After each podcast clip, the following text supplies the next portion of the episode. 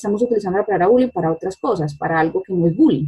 Entonces, ahí me dijo que soy fea, me dijo churrusca. Ay, me están haciendo bullying. Seguramente todos hemos escuchado sobre la palabra bullying, pero ¿realmente sabemos qué es? ¿Cuándo sucede? ¿Cómo podemos evitarlo? En nuestro primer episodio nos acompaña Elizabeth Ceballos, una experta en el tema que nos sacará de muchas dudas.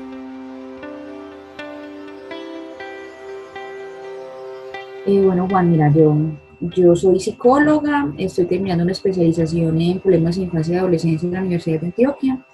Trabajo como psicóloga educativa en el Colegio de Medellín, en el Vermont School. Eh, ¿Cómo me puedes describir o cómo puedo describir? No sé, soy una mujer como tranquila, que ama lo que hace, que ama su carrera, que, le gusta mucho conocer acerca de la psique humana y, aprender acerca pues como de la psique humana eh, pues eso en términos como, como profesionales, ¿cierto?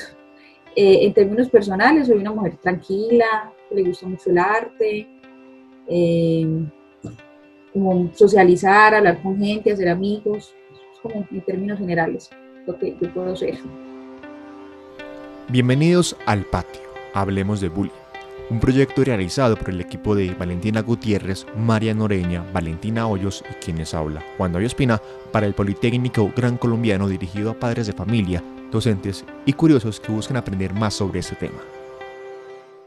Para las personas que todavía no tienen muy claro el concepto del bullying, ¿cómo les podemos explicar a ellos qué es el bullying? ¿Es un fenómeno? ¿Es, es, ¿Qué es el bullying? Bueno, mira, el bullying, claro, es que como conocemos y tenemos un, nombre y una palabra que ni siquiera está en nuestro idioma, entonces posiblemente muchas veces lo utilizamos en contextos o para situaciones que no es bullying, ¿cierto? Entonces, el bullying es acoso escolar. Entonces, el bullying es un fenómeno que ocurre en el ámbito escolar. Entonces, es matoneo, pues en nuestro idioma es matoneo, es acoso, es, es, es cierta violencia o relación de poder cuando hay un desnivel de poder entre, entre pares o posiblemente también de profesores a estudiantes. Eso se puede llamar bullying, acoso escolar, o sea que se ve en el entorno escolar. Para que sea bullying debe, cumplir varias, como varios, eh, eh, varias cositas. La primera, debe ser repetitivo. Entonces, porque es que en el entorno escolar, ¿qué pasa? En el entorno escolar hay una pelea entre adolescentes, por ejemplo, que es natural en su proceso adolescencial, eh, por diferencias, por, por amores, por gustos, ¿cierto? Entonces, una pelea no hace parte de bullying porque ocurre una sola vez, es un conflicto, se, eh, tiene una solución, tiene un motivo específico y Entonces debe ser repetitivo hacia la misma persona para que sea bullying. Otro elemento, debe ser intencional, porque entonces en el, ámbito escolar pasan ciertas situaciones en donde fue no por causa, es debido a una tarea, fue sin intención, o fue por motivo que viene a raíz de un diagnóstico de alguno de los niños o de los estudiantes, ¿cierto? Es intencional. Una persona tiene intención de dañar la otra, ¿cierto? De ponerla en ridículo, de hacerla sentir mal. Entonces, y el tercer elemento es que hay un desbalance de poder. ¿A qué me refiero con desbalance de poder? En que la persona que es el victimario eh, tiene más, eh, por ejemplo, poder económico sobre la víctima. Entonces, digamos, el niño que tiene más, más dinero, que le compran lo último, entonces puede puede sentirse con más poder que el, otro, puede haber un poder de fuerza física, puede haber un poder hasta de temas de que es más, que es más extrovertido, que, que habla más, que, que, se expresa mucho mejor, y la otra persona es más tímida, más callada, no tiene tantos elementos como para expresarse y hablar a, y hablar a los demás. Entonces debe tener esos tres elementos para que sea repetitivo, intencional y debe haber un desbalance de poder entre el victimario y la víctima. Y se puede presentar el bullying eh, fuera del entorno escolar. No sé, si yo voy a, un curso de guitarras los sábados, eh, ahí se puede presentar bullying. Pues mira, lo que pasa es que, digamos que fuera del entorno o cuando ya no somos eh, estudiantes de, de, colegio, pues escolares de, de, educación básica, eso se puede transformar en acoso laboral, cuando porque ya somos adultos, se puede transformar en racismo, porque entonces no, no, es, no es un compañero de, de clase, sino por esta persona porque tiene una raza diferente a la mía, puede ser xenofobia, puede ser violencia de género. ¿sí? Entonces, como en otros entornos ya tiene algo más específico, porque bullying como tal es en un entorno escolar, colegios, universidades. Eli, ¿el bullying es un fenómeno que es nuevo o, que ya tiene su, trayectoria en, en, en, el, en los colegios? Mira, lo que pasa es que el término es una cosa diferente a la, al fenómeno, a la situación, ¿cierto? Entonces, eh, como tal, el, ese desnivel de poder, ese matoneo, esa, esa situación de acoso puede existir y desde mucho tiempo. Es más, me atrevería a decir que desde que existen las instituciones educativas, porque es algo donde, donde se reúnen personas, se unen seres humanos, sujetos, y hace parte de los conflictos de los sujetos, ¿cierto? Pero como concepto, como tal, que ven, yo vengo a estudiar esto, este fenómeno parece interesante, le doy un nombre y ya, eso más o menos ocurre en la década de los 70. Un psicólogo en Noruega, no me acuerdo bien del nombre, eh, empezó a estudiar el fenómeno y se llama, se llama Dan, Dan Orwen. Entonces en los 70 fue que se empezó a estudiar el fenómeno, le dieron el término de bullying y ya lo conocemos nosotros como bullying. Es más, eh, eh, yo creo que, que, cuando estábamos de pronto vos y yo en el, en el colegio o, principios en la escuela todavía no era pues como muy conocido como concepto, pero lo, lo podíamos ver, no, no, a nosotros, de pronto éramos espectadores de alguien que le hacían bullying, pero no, no decíamos que era bullying. O sea que no existe solo desde que se, se, se, le puso como nombre bullying, sino que desde antes. Mencionabas el tema de los padres que muchas veces tienen, temen que su hijo, eh, pues, le, que le hagan bullying a su hijo en el colegio. Eh, uno como padre de familia, ¿qué patrones o cómo puede saber si mi hijo le están haciendo bullying en el colegio? Bueno, esto lo puede el adulto, y digo que adulto porque también un profesor lo puede identificar, el profesor que da clase y el papá que está pendiente de su hijo en la casa, que recibe tareas, que recibe informes, ¿cierto? Eh, que puede identificar eh, es un niño que se vuelve cada vez más temeroso de hablar más temeroso de, preguntar, eh, está muy asociado con la timidez. Entonces, eh, insiste que le haga una pregunta. tenía una exposición, tenía un examen oral, eh, no, no lo quise hacer, o, o sea, dependiendo como lo, como lo vaya contando el niño, que, vea que ya no quiere participar tanto de, de, las actividades en el colegio, que estaba en danza y ya no quiere estar en danza, o sea, que vea que se está alejando de su círculo de amigos, que está reduciendo como como esos vínculos que tenía con, los compañeros, eso es una, un, alerta, no, no significa que, que, haya bullying, porque no es como una fórmula matemática, 2 más 2 es 4, no, está pasando algo con el hijo, entonces indagar a ver qué pasa, ¿cierto? Que le puedan dar como señas a los papás.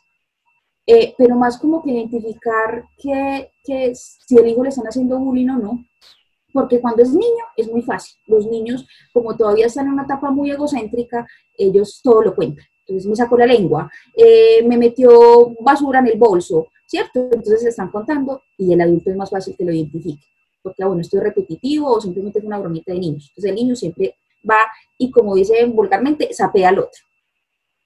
Pero cuando ya dejan esa etapa egocéntrica y empiezan la preadolescencia y una adolescencia, son más callados, entonces se guardan muchas cosas. Ahí es más complicado identificar, porque entonces se callan primero porque puede haber una amenaza de, parte de la persona o, del, par que le está, le está haciendo bullying. Eh, porque no quiere quedar en ridículo, porque no quiere que los demás sepan que es una víctima de bullying, ¿cierto? Entonces, hay, hay más, es más complicado, es más complejo identificarlo cuando, cuando el estudiante está un poquito más grande, cuando ya es adolescente. Eh, ¿Qué pasa, por ejemplo, con los papás que te preguntan más que cómo me doy cuenta si mi hijo le están haciendo bullying? Más que cómo me doy cuenta, es cómo preparo a mi hijo cómo lo empodero para cuando pasa esa situación no llegue a ser esa víctima y no llegue, y no llegue a un, caso extremo. Entonces es, es, un tema de asertividad, de criar a los niños con asertividad. Eh, es, asertividad es saber decir cuándo decir no, cuándo decir sí, eh, eh, con, con, pensamiento crítico. El pensamiento crítico es fundamental en la crianza de los niños, sobre todo para, para afrontarlos a, a estas situaciones que es para un papá, un papá quisiera que nunca tuvieran nada, que no, que les pasara nada, que no tuvieran, pasaran por ningún riesgo, por ninguna crisis, pero es inevitable, porque pues venimos al mundo, el mundo hay que, pero por eso hay que tener herramientas. Entonces, estos niños que son muy tímidos, muy introvertidos, eh, son más vulnerables a que el otro que es extrovertido, que es más gritón, que es pueda, pueda estar como en, como en esa contraparte. Y si, bueno, es que no está mal ser tímido, pero yo soy tímido, pero yo tengo, yo tengo cierta, cierta autoridad y cierto conocimiento de mí mismo para cuando yo identifique estas situaciones, darle, darle, darle a tiempo como el stop, darle el pare, bueno, lo, lo, lo soluciono yo, alzo la mano y hablo con un adulto, inmediatamente le digo a un profesor, le digo a mis papás, a ver, a ver cómo podemos solucionar, porque es una situación donde todos debemos estar involucrados, estudiantes, directivas, papás, psicólogos de colegio. Mencionabas algo muy importante eso, al final, que era el todo estar involucrados. Entonces, aparte de, eh, en otras palabras, todos somos actores directos e indirectos del fenómeno, por así decirlo. Sí, sí, yo creo que sí. A ver, los, directos son efectivamente los niños o los, los, chicos, los adolescentes, ¿cierto? Indirecto los papás. Porque un chico que hace bullying, el victimario, no es victimario porque sí, o sea, los, hijos son, el síntoma de los papás. Entonces, el victimario, ¿de qué familia puede venir? de una familia violenta, de una familia que no lo escucha, de una familia que, que soluciona los inconvenientes o los problemas no de la forma más adecuada. Entonces el niño lo que hace o el adolescente es reflejar eso con otro. Entonces un niño que pueda recibir violencia en su casa, ¿qué hace? Ejerce violencia sobre otro, más débil que él, porque él es el débil de su casa. ¿Cierto? Entonces un, actor que también está súper involucrado son los papás. Los papás también de la víctima, porque están, eh, deben estar pendientes de que, bueno, ¿qué está pasando con mi hijo? Eh, estar pues como al tanto. Eh, otro actor importantísimo son los, profesores, las directivas del colegio, los psicólogos, porque estamos es para, para educar y educar no solamente eh, compete términos académicos, matemáticas, geografía, educamos para la vida. Y en ese sentido educamos entonces para la vida, es para relacionarnos con el otro, o sea que también somos actores eh, súper, supremamente importantes. en, en caso mío, en el colegio donde yo trabajo, aparte de ser psicóloga, yo también doy la clase de bienestar. Entonces, como, como en esa parte, como el currículo académico, está la prevención del bullying, el autoconocimiento, el pensamiento crítico, el manejo de emociones, que no es solamente eh, tocar el tema, hay que hacer una charla o hay que hacer algo acerca del bullying, no. Hay otros factores alrededor que fortalecen para, eh, el, ambiente para evitar esos, esos, esas situaciones de bullying. Entonces, manejo de emociones, manejo de conflictos, eh, como te decía, entonces autoconocimiento, que si se manejan bien, entonces hay una prevención de bullying en la institución. Nunca he escuchado, eh, no sé si, si no exista o, es porque es ignorancia propia, pero cuando se analiza un caso de bullying, eh, ¿existirá alguna tabla, por así decirlo, un nivel nivel verde, nivel amarillo, nivel rojo, y entre más fuerte el color, más, más agresividad, o, o sea, o, hay, hay, como, hay, una como forma si existiera un estándar, como si existiera un estándar o una tabla, un test, pues de, de, Juan yo no la conozco, la verdad, sea, no. Y a mí me parece igual de importante, pues igual de grave el bullying en, en, una situación, pues a diferente a la otra, como decirle, esta es menos grave, esta es color verde y esta es color rojo eh, no, porque si, si los, podemos, podemos recordar noticias, de hecho, famosas de nuestro país, de un estudiante en Bogotá que por, por su condición homosexual eh, se suicidó y, y, era porque hasta la misma psicóloga o el profesor le, le, estaba diciendo, pues estaba haciendo bullying, o sea, estaba en contra de él.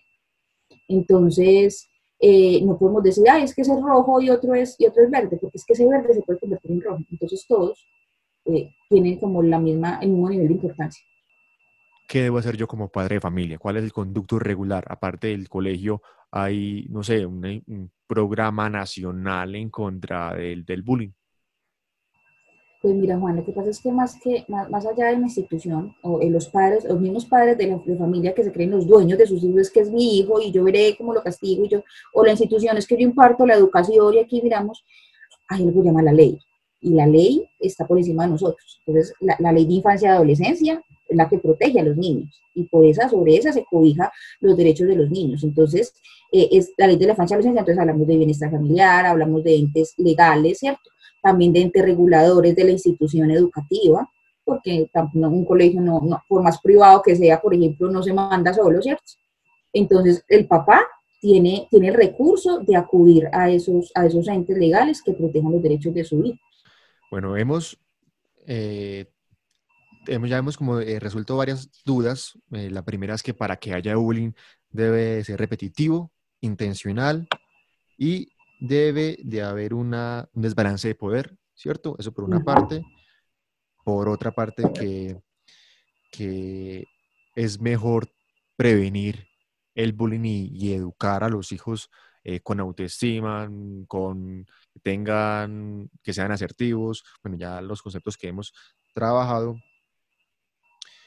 Y ahora quiero que hablemos del tema de, ya que no, se pudo prevenir eh, la parte de ya de, corrección, de, mitigación cuando ya está el fenómeno.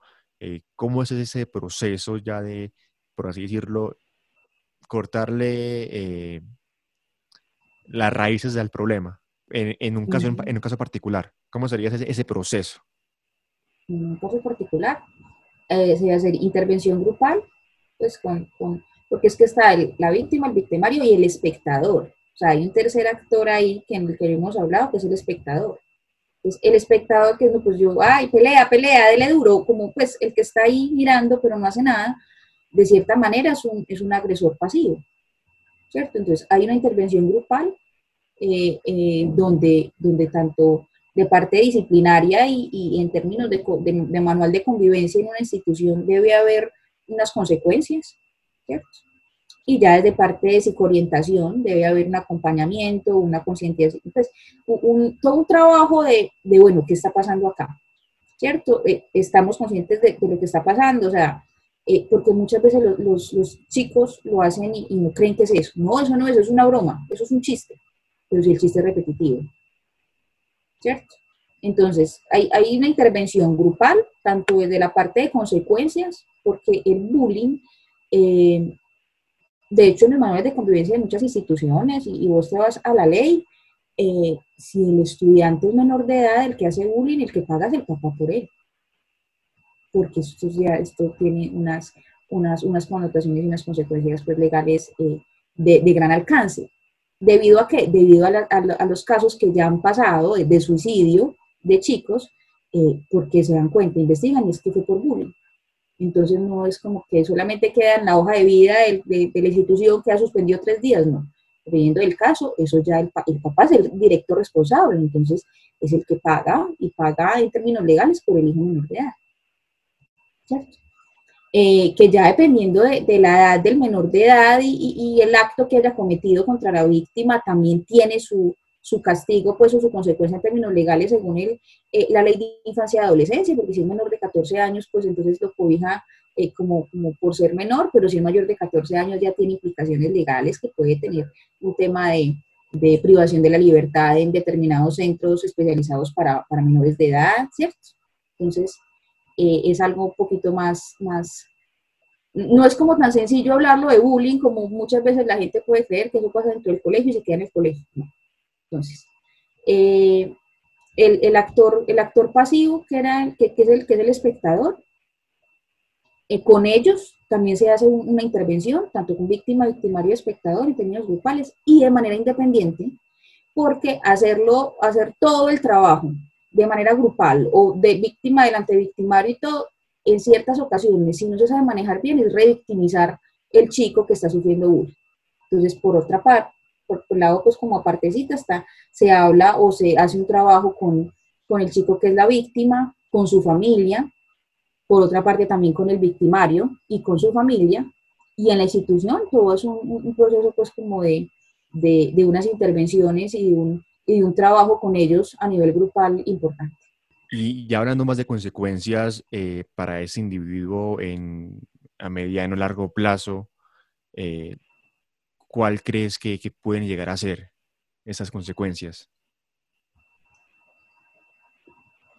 consecuencias para el victimario. Para, la víctima. Ah, bueno, eh, son muchas. Así como, así como de complejos como los seres humanos, eh, nosotros también podemos reaccionar de diferentes, de diversas maneras ante las situaciones. Entonces está, está la persona que es en sí misma, que, se retrae, ¿cierto? Que se vuelve más tímida, que dice, pues en estos casos, de, en este momento, en esa situación que estamos en una educación virtual, eh, no, yo quiero seguir virtual, yo para qué quiero volver al colegio cuando empecemos la alternancia, ¿cierto? Esa es una, una forma de reaccionar. Eh, otra forma puede ser la violencia, por verse violento. Puede, puede, y no necesariamente contra el victimario, contra otro. O sea, ahí es una cadena. Entonces, claro, yo no le puedo enfrentar al que es más fuerte que yo, pero yo puedo coger a otro de parche, como se dice, y hacer lo mismo, ¿cierto? Entonces, son diferentes maneras, diferentes mecanismos de, afrontar esa situación o de, estar afectado, de verse afectado por esa situación o de salir de esa situación, porque es, el, sujeto, que dice, bueno, ¿yo qué voy a hacer con esto? O la muerte, el suicidio en, en casos extremos. ¿Cuál crees que, que debe ser la posición de,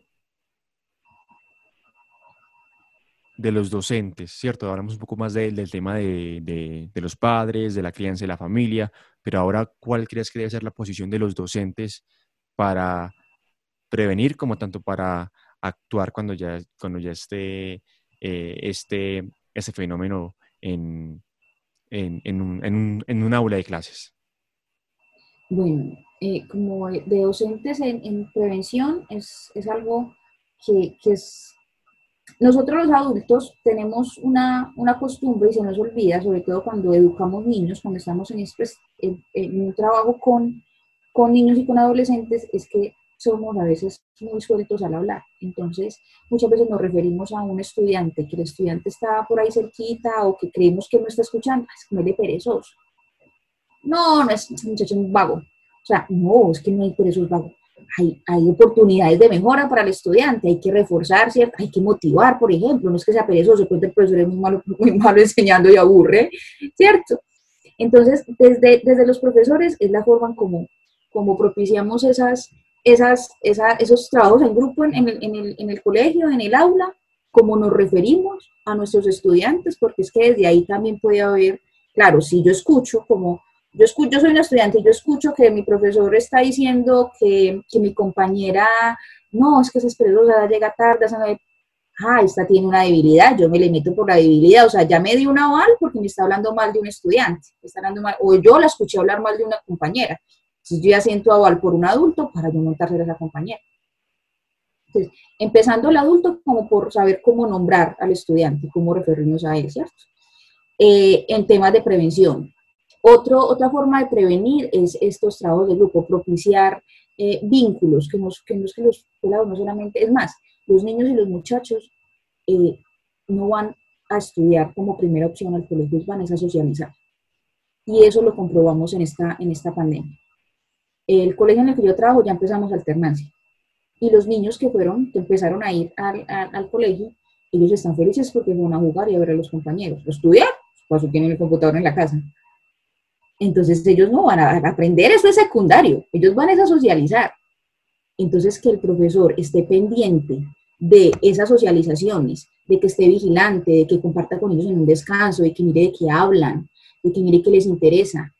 Ahí se pueden identificar a temprana edad ciertas cositas para prevenir un bullying, por ejemplo. O sea, que no solamente el profesor que está aquí al otro lado del escritorio, que dicta la clase y punto, sino que propicia, que se involucra, que está ahí pendiente de esas socializaciones es fundamental.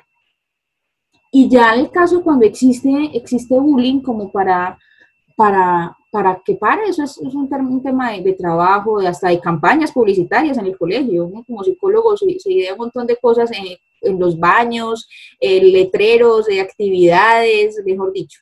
Eso ya es en conjunto con el resto de adultos pendientes y, que estamos eh, en pro de la educación de los, de los niños y de los adolescentes, de cómo, de cómo parar esa situación.